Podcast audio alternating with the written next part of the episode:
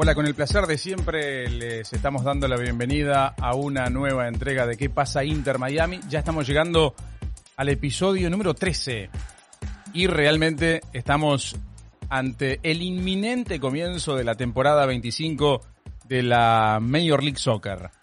Ya se aproxima el debut del primero de marzo en Los Ángeles frente al FC de aquella ciudad y también se acerca, por supuesto, el debut en condición de local el 14 de marzo frente a Los Ángeles Galaxy. Aquí estamos comenzando un nuevo episodio en el que hoy va a estar como protagonista uno de los jugadores del plantel. Un hombre que está atravesando por un momento personal muy particular desde lo familiar y también desde lo profesional porque ha emigrado de su país, la República Argentina, para sumarse al plantel que dirige Diego Alonso. Eso en un ratito. Pero ahora eh, quiero recordarles que hay que apurarse para eh, estar presente en los primeros partidos en condición de local en el Fort Lauderdale Stadium.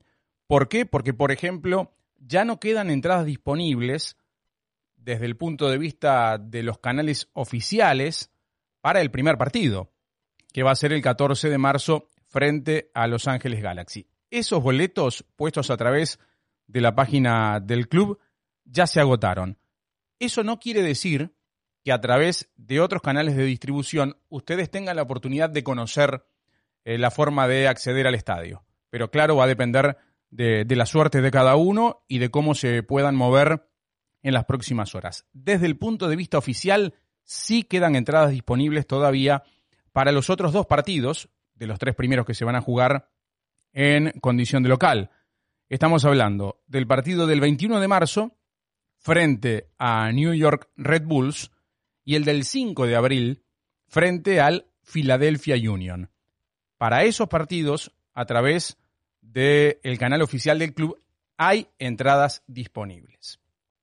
Otro hecho importante que queremos compartir con ustedes tiene que ver con la decisión del club de dar a conocer los números de las camisetas. El plantel ya conoce, los jugadores conocen, y por ende también nosotros a partir de la comunicación del club, cuáles son los números de las camisetas que además ya se pueden adquirir a través de las páginas oficiales del club y también de la store de la Major League Soccer. Y un detalle eh, que se me antoja bastante singular. Por ejemplo, el número 23 ha quedado libre. No hay ningún jugador que utilice el número 23, que es un número que emblemáticamente representa la figura de David Beckham, uno de los propietarios del club. Pero también hay otros dos números que todavía no han sido distribuidos, que son el número 8 y el número 9. Y aquí la fantasía se puede echar a andar, por supuesto, porque el 9 está identificado con el poder de gol, está identificado con los grandes centrodelanteros a nivel mundial, y por ahí queda reservado para ese tercer designated player que todavía no conocemos. A continuación les cuento los números del plantel. El número uno es para John McCarthy, que es uno de los porteros del equipo. El dos para Albas Powell. El tres para Andrés Reyes. El número cuatro para Christian Macun. Número cinco para Nicolás Figal. El seis para Will Trapp. El número siete para Luis Morgan el 10 para Rodolfo Pizarro, que habitualmente utilizaba el número 20 en el fútbol mexicano, el número 11 para Matías Pellegrini, el número 12 para Juan Agudelo, el 13 para Víctor Ulloa, el número 14 para Jay Chapman, el número 15 para David Norman Jr., el 16 para Luis Argudo, el 17 para Jerome Kiswetter, el número 18 para Dylan Nilis, el número 19 para Roy Robinson, el número 20 para De la Garza, el número 21 para el argentino Julián Carranza, el 22 para Ben Sweet, el número 24 para Lee Guyen, el número 25 para Grant Lilliard, el número 27 es Drake Callender, que es otro de los porteros del equipo, el 29 para Román Torres, el 31 para Luis Robles, que pinta ser el guardameta titular, y el número 33 para Mikey Ambrose. Esos son los eh, números designados por el club para todo el plantel. Reitero, el 23 quedó libre, el 8 está disponible y el número 9 también está disponible. Lo otro que queremos comentarles, antes de ir a nuestro tramo central del episodio de hoy, tiene que ver con la actividad inminente para el equipo que está cerrando en estos días una nueva semana de trabajo en San Petersburgo, eh, sobre la costa del Golfo de México, en el oeste del estado de la Florida. En el estadio All Long Stadium, este sábado 22 de febrero se va a realizar el segundo amistoso de los dos pactados eh, por parte del Inter Miami. Va a ser frente al equipo de Tampa Bay, que se llama Tampa Bay Roadies, un equipo que compite en la USL Championship, y va a ser la segunda oportunidad para el público de poder apreciar el trabajo de Diego Alonso y su equipo, ya que en el mismo escenario, siete días atrás, se disputó el partido frente al Philadelphia Union, del que vamos a hablar en un ratito con Eduardo Vizcayar. Para este encuentro, nuevamente, entrada libre, completamente gratuita, cerrando lo que va a ser la última semana de preparación antes de la recta final de los trabajos ya en Miami de cara a lo que va a ser el viaje rumbo a Los Ángeles para debutar el domingo primero de marzo frente a Los Ángeles FC. Ahora nos metemos de lleno en nuestro invitado central en este episodio de ¿Qué pasa Inter Miami? Llegó desde Argentina y comenzó a entrenar con el plantel incluso sin haber firmado su contrato. Desde el arranque, el entrenador lo consideró uno de los pilares del equipo. En ¿Qué pasa Inter Miami? Conocemos un poco más a un futbolista que nació casi al mismo tiempo que la MLS. Jorge Nicolás Figal nació en la localidad América de la provincia de Buenos Aires, Argentina, y se convirtió en papá unos días antes de llegar a Miami. El defensa de 1,83 metro 83 centímetros de estatura debutó profesionalmente en Independiente de Avellaneda, equipo con el que disputó la mayoría de sus más de 100 partidos en Primera División. Fueron dos etapas con el Rey de Copas, con un breve pasaje entre medio por Olimpo de Bahía Blanca. Si bien claramente no es su misión principal, el zorro, como se lo conoce, se ha dado el gusto de convertir más de un gol, y uno de ellos quedará marcado para siempre como el primero, la víctima fue Arsenal de Sarandí. Ezequiel Barco el que va con el córner. Se mueve Gigliotti, se mueve Figal. Tagliafico. ¡Gol! ¡Gol!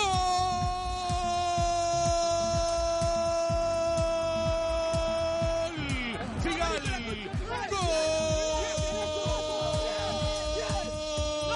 ¡Gol! De Independiente. De Nico Figal. Entró para aprovechar el rebote Figal.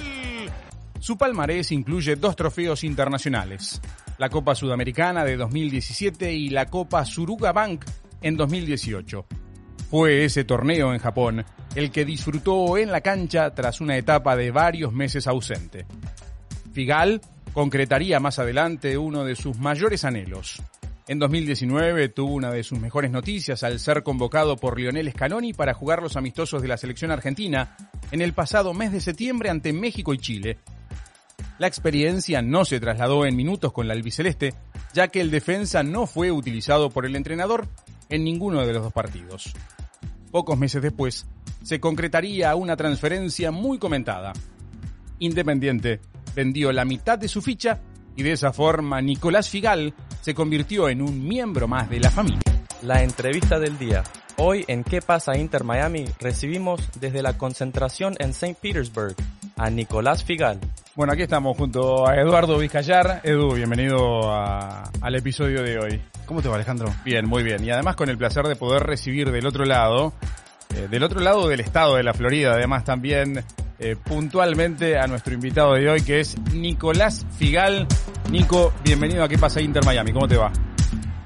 Hola, ¿cómo va? Buenas tardes. Bueno, eh, yo decía en el perfil hace un ratito, el nombre completo es Jorge Nicolás. Eh, pero toda la gente te conoce como, como Nicolás. ¿Es un tema de, opción tuya? ¿Desde chico te decían más Nico que Jorge? ¿Por dónde viene? Así es, así es. Mi nombre es Jorge Nicolás Figal, pero bueno, eh, colegio, inferiores, eh, ya todo me decían Nico. Más o menos me pusieron Jorge por, por, por, mi, por mi viejo, o sea, mi papá, que, que se llama Jorge Luis, así que nada, yo la pegué yo de rebote. Está bien, para diferenciarte de tu padre. Eh, háblanos un poquito de, de cómo llegaste aquí, pero no cómo llegaste al Inter, sino cómo ha sido tu recorrido a través del fútbol. Sabemos que jugaste mucho tiempo en Independiente, que, te ganaste un lugar allí en, eh, el rojo y que, bueno, que, eso te, convirtió en titular, o sea que, tu carrera ya, tiene un recorrido importante. Bueno, eh, empecé muy chiquito en Independiente, eh, básicamente me vine a los 13 años, donde, donde hice todas las inferiores. Eh, en edad de quinta división subí, a, reserva, donde estaba Gabriel Milito, que hoy en, hoy en día técnico de, de Estudiantes de La Plata, eh, que ahí, bueno, él, él fue donde, donde me subí a primera, que estuvo Omar de Felipe, y bueno, de ahí empecé un largo recorrido en la primera Independiente. Bueno, después se concreta el, el profesionalismo para, para Nicolás Figal, la posibilidad de disfrutar algunas conquistas internacionales también, y el hecho de, de, venir a los Estados Unidos, ¿no? Eh, yo siempre digo para el jugador sudamericano como que la meta normalmente está puesta en Europa. Y ahora aparece este mercado como un mercado muy novedoso. Para vos, ¿cómo, cómo cayó la, la propuesta de, de, poder venirte al mundo de la MLS en general y en particular un equipo nuevo como es el, el Inter Miami? Bueno, la verdad que, que ya había algunas charlas con, con directivos de Inter Miami. Eh, la verdad que, que me motivó el hecho de, de, que es un club que tiene otra mentalidad, eh, tiene una mentalidad ganadora de, de, un club que quiere, que cree que, quiere crecer, eh, que, que, apuesta por, por jóvenes que, de mucho talento. Y la verdad que, que como lo dije ya en varias veces, eh, soy un, un chico que, que le gusta las le gustan los desafíos grandes y hoy en día quiero hacer historia en este club. Vilito te subió a primera y es la misma posición. Seguramente también habrá pesado mucho el respaldo que él te dio en ese momento tan trascendente. Eh, ¿Quiénes son tus referentes dentro de tu misma posición?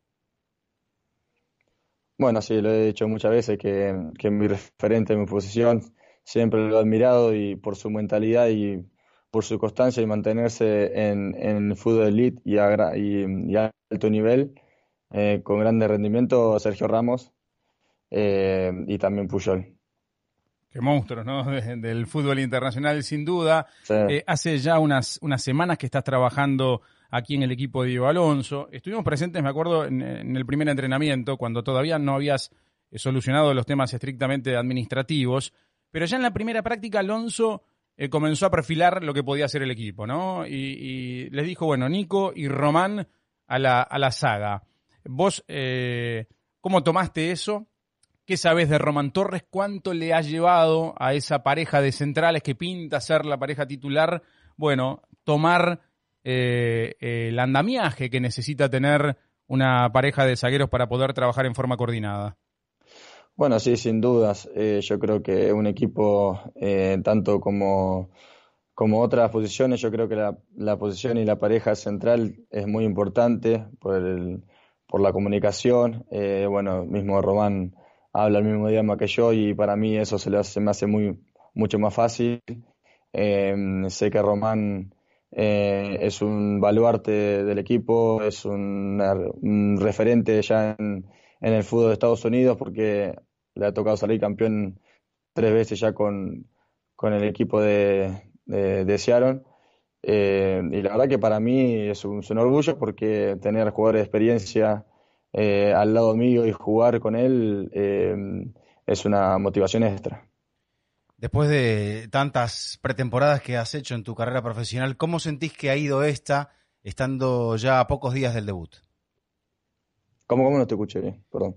Habiendo ya vivido tantas pretemporadas en tu carrera, ¿cómo, ¿cómo analizarías que ha salido esta o que está a punto de terminar, teniendo en cuenta que estamos a pocos días del debut oficial?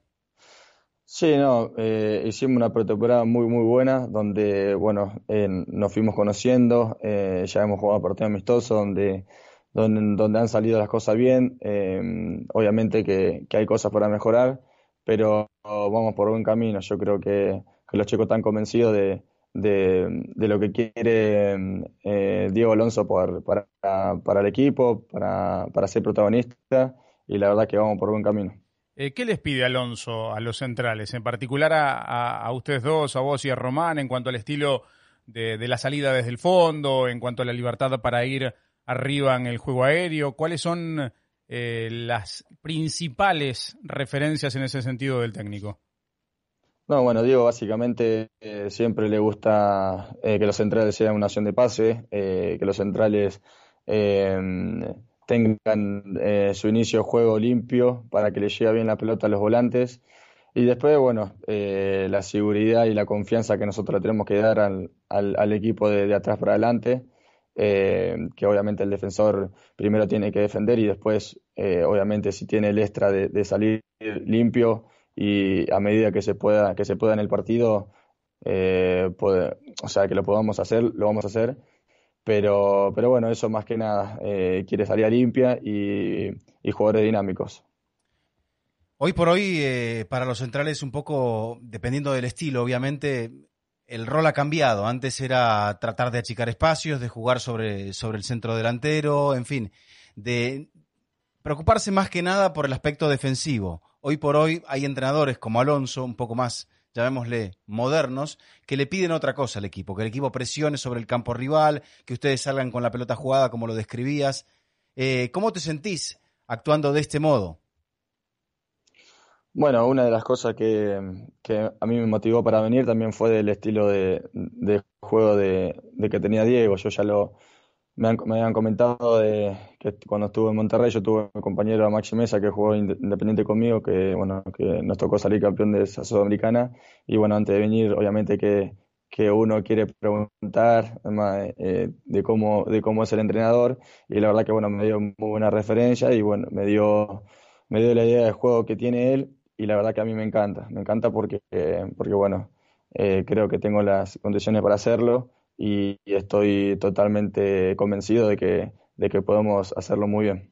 Eh, estás atravesando una situación muy particular, creo que todos los integrantes del equipo, ¿no? Sumarse a un equipo nuevo, eh, que prácticamente recién se está juntando, y con un mix, ¿no? Jugadores profesionales, jugadores que vienen del fútbol universitario, jugadores que vienen de distintas eh, latitudes, con diferentes trayectorias. En ese sentido, ¿qué te ha impresionado de lo que ves dentro del plantel?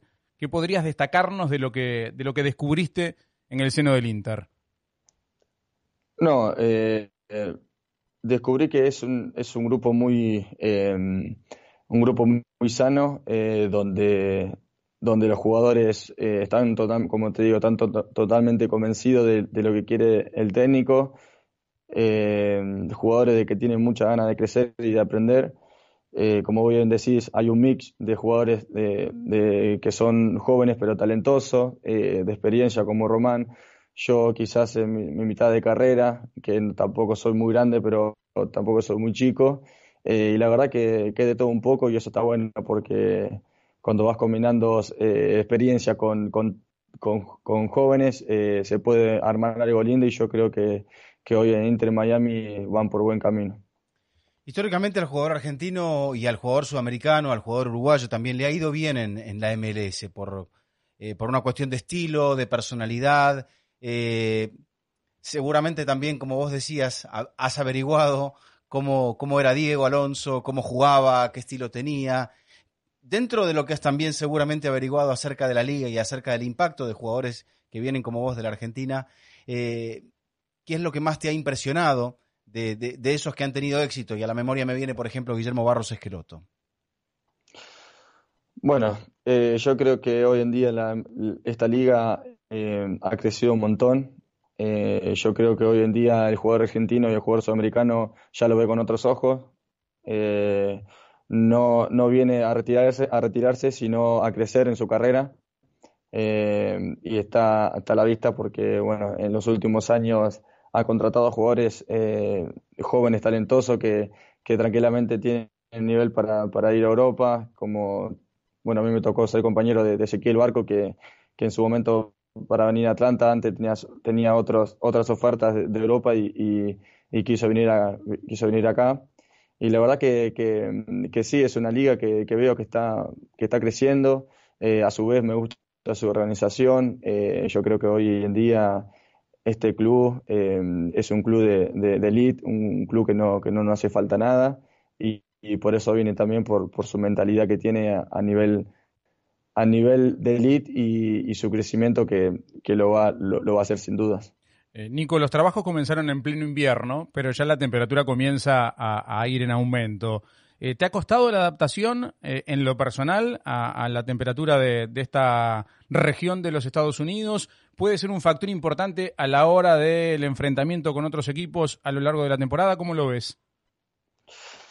Bueno, la verdad que, nosotros, eh, normalmente los argentinos no estamos acostumbrados a jugar con calor, pero, pero bueno, como bien decís, yo creo que ese calor lo tenemos que hacer, jugar a favor de nosotros estamos entrenando a una temperatura bastante, para mí, que hace, hace calor, pero, pero nos estamos acostumbrando bien. Recién hablaba con mi compañero que, que me estaba acostumbrando al calor, al, calor ese sofocante, así que vamos bien. Eh, Hablábamos de que falta poco para el debut, me imagino que ya están eh, entrando en la parte final, aunque bueno, la temporada es larga, pero, pero me imagino que harán un trabajo especial la última semana para afinar para ese debut. Y me imagino también que ya han visto algo del rival, que ha tenido un partido esta semana eh, oficial contra León por la, la CONCACAF. ¿Qué análisis hacen del primer adversario que tendrán? Bueno, el análisis que hacemos es que es un equipo de los más fuertes de la liga, un equipo que de mitad de cancha para adelante es muy peligroso, eh, donde ya han tenido muy buenos partidos.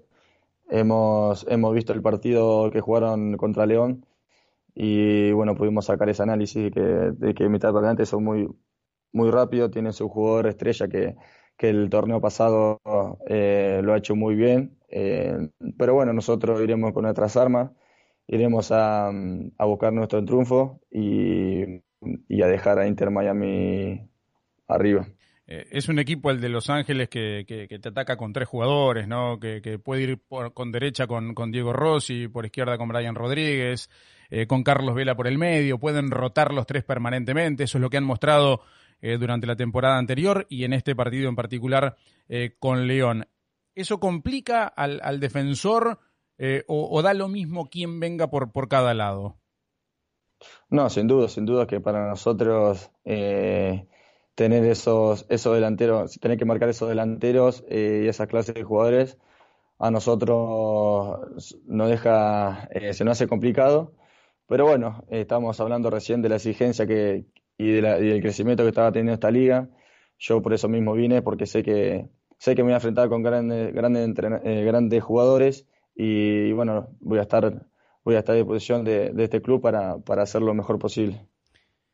Nicolás, supuestamente falta un fichaje importante más. No te vamos a pedir que nos des ningún tipo de pista sobre esa situación, pero sí ya ha habido un fichaje importante que es el de Pizarro. Eh, ¿Qué sensación te ha causado el mexicano? Bueno, con, con Rodolfo he entrenado eh, varios, eh, pocos días, pero, pero bueno, ya he visto algo de él.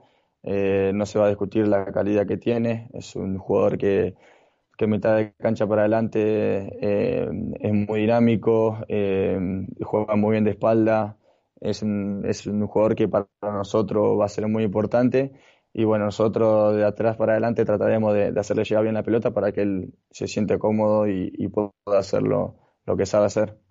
a Pizarro le tocó el número 10, normalmente él jugaba con la 20, a vos te tocó la número 5 en, esto de, la distribución de números. Eh, ¿Algo para comentar al respecto? ¿Te hubiese gustado tener otro número? Eh, ¿Les preguntaron a propósito de esto o cómo fue la, designación? No, mira, eh, el número 5 siempre lo quise tener en, todo, en, todo, en toda mi carrera. la verdad que nunca se me dio, se me dio la suerte de, de tenerla. Pero bueno, fue solamente de gusto, eh, que me gusta el número 5 y bueno, tuve la suerte de acá de, en este club que me la puedan dar. O sea que llegaste a pedirlo, digamos, les, dieron la oportunidad de preguntar. Claro, sí, sí, sí, sí, sí, sí. Está, está bueno. Yo decía, hoy estás atravesando un momento profesional muy importante por el hecho de, de emigrar por primera vez de tu país, pero esto coincide también con un hito personal porque muy pocos días antes de, viajar a los Estados Unidos para sumarte a los entrenamientos, nace tu hija. Eh, y estás esperando que tu familia venga a los Estados Unidos. ¿Cómo ha sido eh, convivir con esta situación? Una situación muy fuerte desde el punto de vista personal, eh, que te determina, bueno, tener que alejarte de tus afectos en un momento tan especial como es el nacimiento de tu hija. Sí, bueno, la verdad que, el jugador de fútbol con esas cosas tiene la posibilidad de que pasen estas cosas. Bueno, yo como bien decís, eh, fui papá y a los dos días me tuvo que, me tuve que venir para, para empezar la pretemporada con, con, Inter Miami. Eh, pero bueno, sabía que estaba esta posibilidad. Yo creo que el jugador de fútbol profesional se tiene que, adaptar. Obviamente que no deja de ser difícil, pero, pero bueno, estas cosas quizás a, un, a uno lo hace, lo hace más fuerte, lo hace sacar esa fuerza que, que por ahí en, un, cierto modo no la tiene, pero, la trata de sacar. Eh, pero bueno, gracias a Dios, eh, dentro de una semana ya, están acá conmigo y, vamos a estar todos. Hablaste de, un buen grupo humano que me imagino que será importante, es casi como una extensión de tu familia en estos momentos hasta que llegue la tuya. Y Mucha gente se preguntará cuál es el rol de Beckham, cuál es la cercanía que Beckham tiene con ustedes, con los jugadores del plantel. Sí, bueno, sabemos lo que, lo que es David para, para, para, todo, para todo el fútbol mundial. Sabemos que es una, una estrella histórica. A nosotros nos pone muy orgulloso que, que él esté detrás de todo, de todo esto. Es una motivación extra, no te voy a mentir. Así que Así que bueno, esperemos que el primer juego que, tengamos le podamos, le podamos dar ese triunfo a él y a la gente que, también se ha, formado una linda familia. Muy bien, Nico. En el final eh, queremos pedirte un mensaje para, para esos hinchas del Inter Miami, ¿no?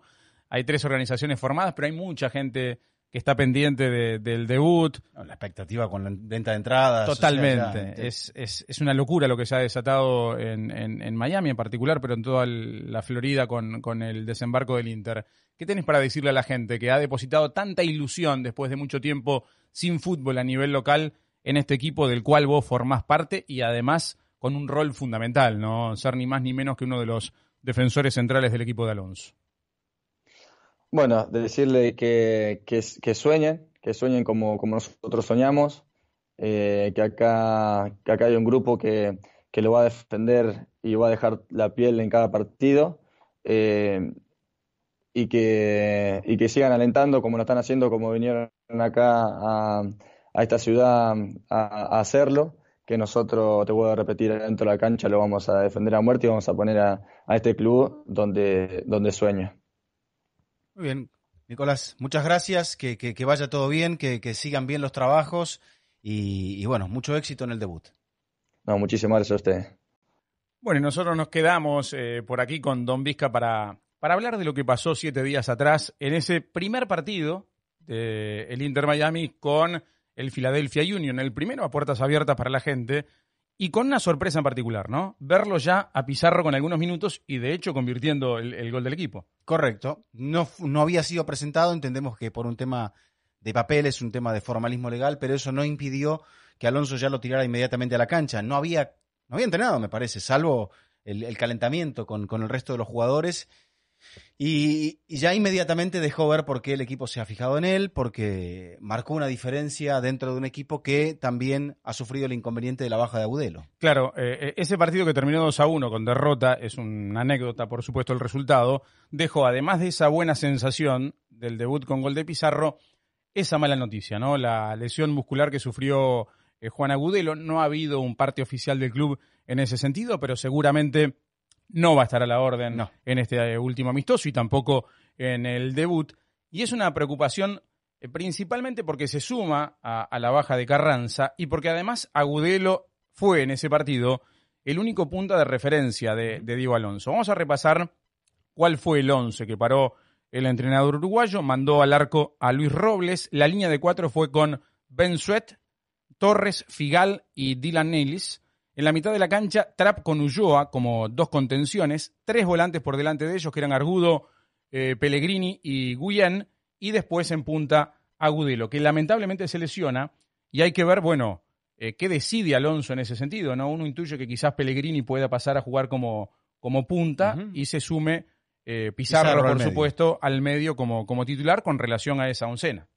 Sí, el, el equipo por lo que se ve ya eh, ha tomado cierta forma a- partir de lo que conversábamos con Figal, a partir de los centrales, a partir de la elección del arquero. Y bueno, ahora me parece una cuestión de rodaje. Este, tema de Agudelo lo tira un poco para atrás porque cuando hay que afinar y no hay tantas opciones adelante, eh, representa un inconveniente, me parece que, que serio. Eh, eh, ¿Cuánto se tiene que considerar, por ejemplo, un resultado como este? ¿no? El hecho de decir, bueno, en el primer partido de- del, del equipo con gente hay una derrota, esto hay que relativizarlo, ¿cuál es la importancia que hay que darle a un resultado de pretemporada?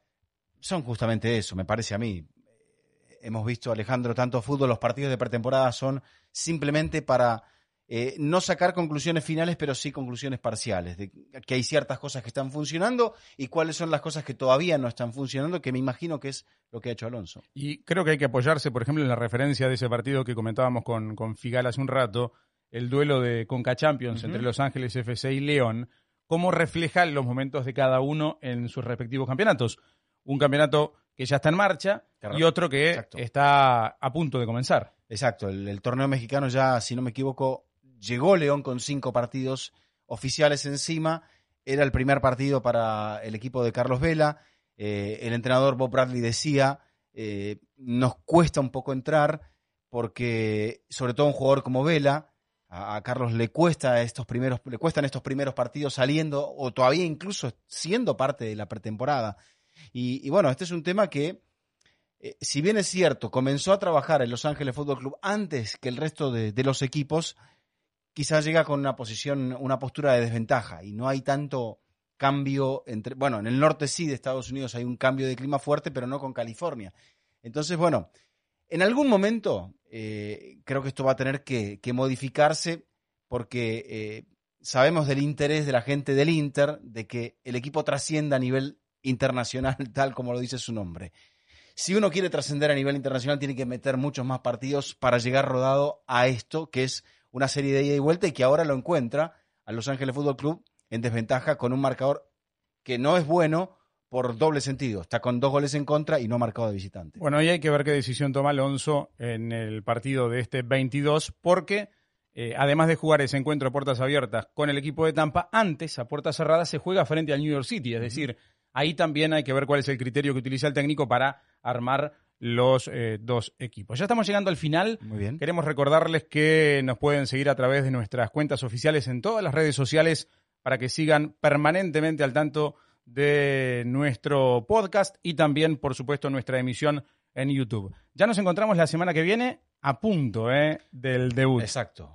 Vamos a hablarlo con la gente que, que- que- nos maneja. A ver qué hacemos, cuándo, cuándo, cuándo colocamos la próxima emisión. Porque vamos a estar ahí muy pocas horas antes del debut del domingo primero de marzo. Como siempre, gracias por estar del otro lado y nos reencontramos en la próxima edición de ¿Qué pasa Inter Miami?